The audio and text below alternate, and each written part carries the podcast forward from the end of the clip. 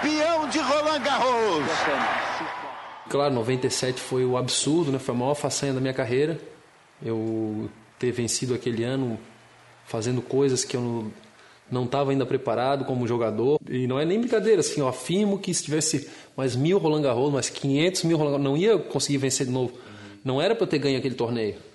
Aconteceu. Eu fui lá disposto a ganhar uma partida ou duas, fui, é, cada vez me senti. O que, que, eu digo, fui me sentindo à vontade, ao invés de ficar intimidado, fui me sentindo cada vez mais parte daquele universo. Só que, pô, é outra galáxia. Vamos juntos. Você está ouvindo o Coachcast Brasil. A sua dose diária de motivação.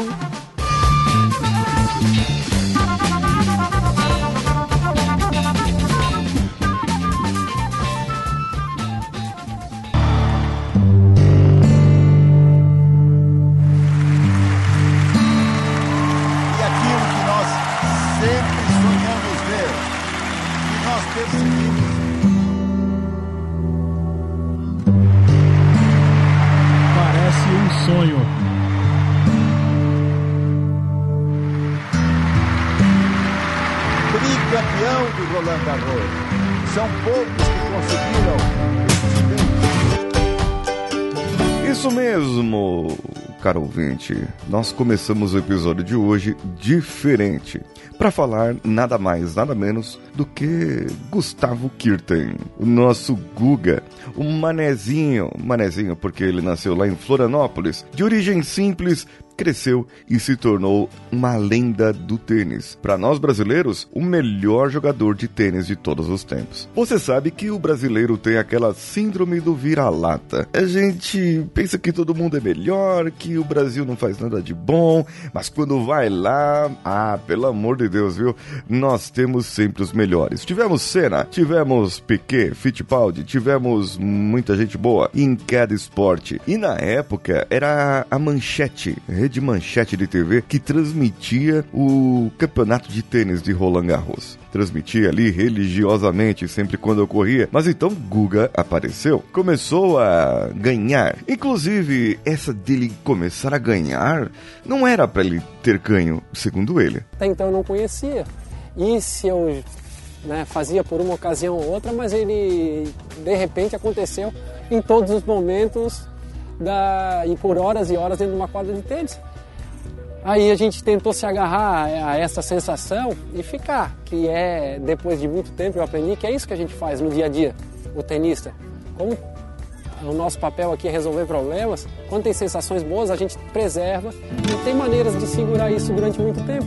Bom, mas o fato é que ele é o 11 melhor tenista da história. Vocês sabem dizer quantos tenistas tem no mundo? Tem muita gente. É muita gente que joga tênis, amador, profissional. Ele ficou 43 semanas como número 1 um do mundo. À frente de nomes como Ilie Nastase, Boris Becker, Mats Windler, Thomas Muther, entre muitos outros. É o melhor jogador sul-americano da história, da história. Conquistou títulos em 13 países. Apenas outros cinco tenistas nessa era aberta conquistaram o título de Roland Garros três vezes ou mais. Rafael Nadal Nadal, Mats Winlander, Ivan Lend, Bjorg Borg e Gustavo Kirten. Apenas cinco tenistas, cinco tenistas conquistaram Roland Garros três vezes. Então, meu caro ouvinte, não é qualquer um que eu estou falando aqui. Eu estou falando apenas de é, é, coisas que já estão no site dele, das curiosidades dele. Mas o que eu quero trazer de destaque são as ações. As ações que ele fez fora das quadras.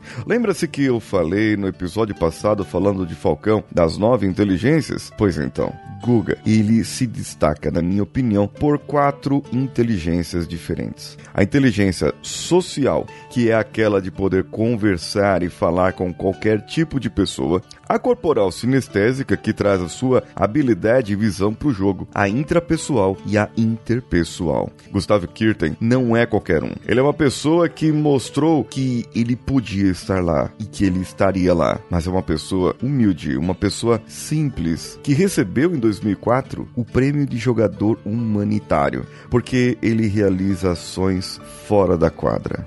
Esse prêmio, nomeado Arthur Ashe Humanitarian Award, já foi vencido por Nelson Mandela. Nada mais, nada menos que Nelson Mandela. Em 2001, Guga recebeu o Prêmio da Juventude e Civilização da Unesco por seu trabalho fora de quadra. Ele ajuda instituições carentes em vários países. Ajudam pessoas a se desenvolverem com o esporte, através do esporte e pelo esporte, ou mesmo somente com o resultado dos esportes. Ele conseguiu chegar num ponto onde muitas outras pessoas não conseguiram chegar. Ele conseguiu se destacar, por acidente ou não, ele conseguiu se destacar. Hoje, Guga integra a comissão de atletas atletas olímpicos, que foi criado em 2009 pelo Comitê Olímpico Brasileiro. Guga é um cara excepcional. Ele foi um brasileiro, é um brasileiro que se destacou dentro, fora e durante.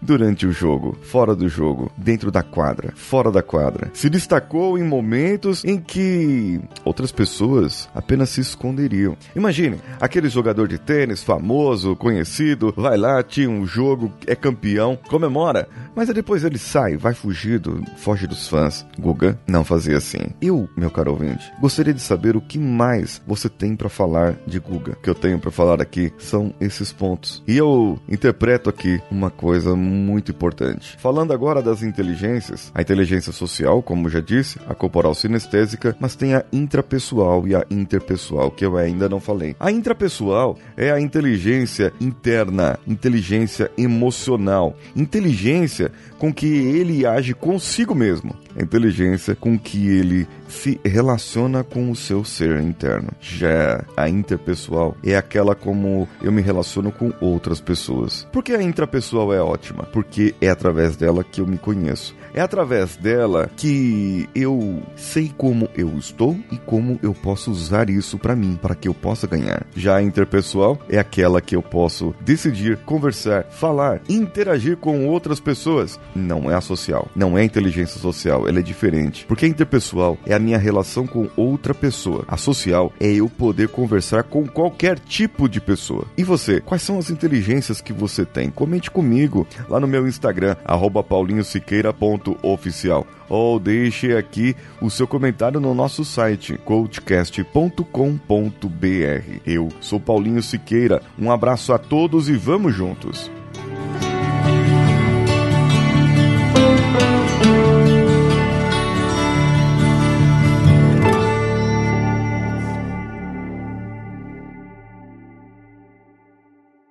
Esse podcast foi editado por Nativa Multimídia, dando alma ao seu podcast.